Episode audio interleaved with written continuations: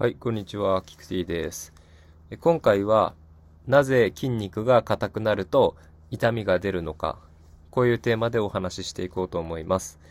で、えっと、先に、えー、僕のチャンネルですね、の、えー、お話からすると、あの、僕、理学療法士っていう、えー、国家資格を持ってて、で、あの、まあ、趣味で筋トレをやってて、で、なんで、あの、筋トレとか、あと、体ですね、体の不調を取り除くために必要な知識とかね、そういったことを発信しているチャンネルです。はい。で、えっと、ごめんなさい、本題に移りますね。えじゃあ筋肉が硬くなると痛みが出てしまう。えこのメカニズムですね。えー、話そうと思うんですけど、まあ、その前に、まず、あの、筋肉がなんで硬くなるのかっていうところから話そうと思います。で、これは結論としては、あの、持続的に、えー、収縮、つまりあの、力が入っちゃってるからですね。え例えば、あの、背中にある大きな筋肉、脊柱起立筋とか、えー、ふくらはぎの硬い三頭筋とかですね、えー、これらの筋肉っていうのは、あの、姿勢を保持するために使われるんですよね。で、えっと、姿勢保持なんで、まあ、ずっと姿勢保持してるじゃないですか。立ってる時とか。なんで、まあ、ずっと使うっていう感じですよね。なので、えー、硬くなってしまいます。そう。えー、持続的に使うと硬くなるということですね。はい。じゃあ次にあの、痛みが出てしまうメカニズムですね、話していきます。で、これいくつか順序があるんで、えっと、順を追って話していこうと思います。えっと、まず、まあ、先ほど言ったみたいに、あの、持続的に筋肉が収縮、えー、すると、まあ、硬くなるんですけど、その筋肉が持続的に収縮している時っていうのは、えっと、まあ、筋肉の中にある筋小胞体っていうところから、カルシウムイオンっていうものが大量に放出されます。で、えっと、これが大量に放出されると、えっと、代謝が高まるんですよね。で、筋肉の中の、えー、エネルギー要求量が増加します。まあ、なんですけど、えっと、筋肉は収縮してるんで、えっと、筋肉の中にある血管っていうのは圧迫されてるんですよね。なんで、あの、まあ、エネルギーっていうのはえー、血液、血を通して運ばれてくるんで、えっと、まあ、虚血状態になってる分、あの、エネルギーが運んでこれないんですよね。え、なんで、えっと、まあ、あの、ATP っていう、あの、なんていうのかな。まあ、筋のエネルギーの元になる物質が欠乏しちゃうんですよね。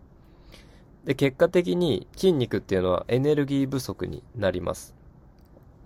で、その状態になると、えっと、痛みを発する物質が筋肉の、えー、筋細胞の外に漏れ出て、で、その漏れ出たやつが神経を刺激して、これで痛みが出るっていう、まあそういうメカニズムですね。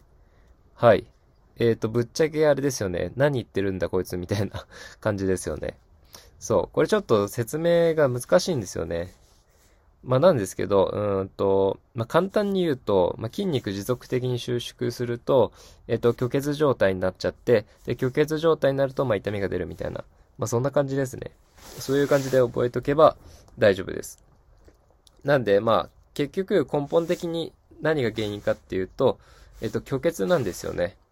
虚血することで、えー、痛みが出るっていうことです。なんで、あの、虚血を改善すればいいわけですね。じゃあどうすればいいかっていうと、まあ、それを温めたりとか、ストレッチしたりとか、軽い運動ですね。まあ、こういったことすることで、えっと、筋肉のこう血流が良くなって、えー、痛みが取れるという、えー、理屈になります。で、えっと、まあ、注意してほしいのが、あの、マッサージですね。まあ、最近の、こう、科学的な知見からすると、マッサージってこう、筋血流量って改善しないんですよね。まあそういうふうに言われてて。なんで、あの、マッサージするよりも、あの、温める、ストレッチする、運動するっていう、まあこういうシンプルなことをですね、やるのが効果的と考えられます。で、もっと言うとですね、じゃあその持続的な筋収縮ですね、これをなくせばいいっていうことなんで、やっぱりあの、不良姿勢とかが良くないですよね。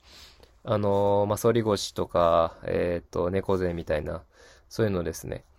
まあ、そういうのがあると、こう、一部分だけ、あのー、すごい持続的に収縮せざるを得ない状態になってしまいます。あの、まあ、いい姿勢だったら、あの、なんつうのかな、こう、骨、まあ、筋肉も使うんですけど、骨とかでこうバランス取れるみたいな。まあそういう感じになるんで、あの、やっぱいい姿勢を心がけるようにした方がいいです。でそんな感じですね。まあちょっと難しい内容だったんですけど、えー、まあ、虚血して痛みが出るってとこですね。これだけ覚えておいていただければと思います。はい。じゃあ今回以上になります。えー、あの、いいねとかですね、チャンネル登録とかしていただけるととっても嬉しいのでお願いします。はい。じゃあ、また今度お会いしましょう。さようなら。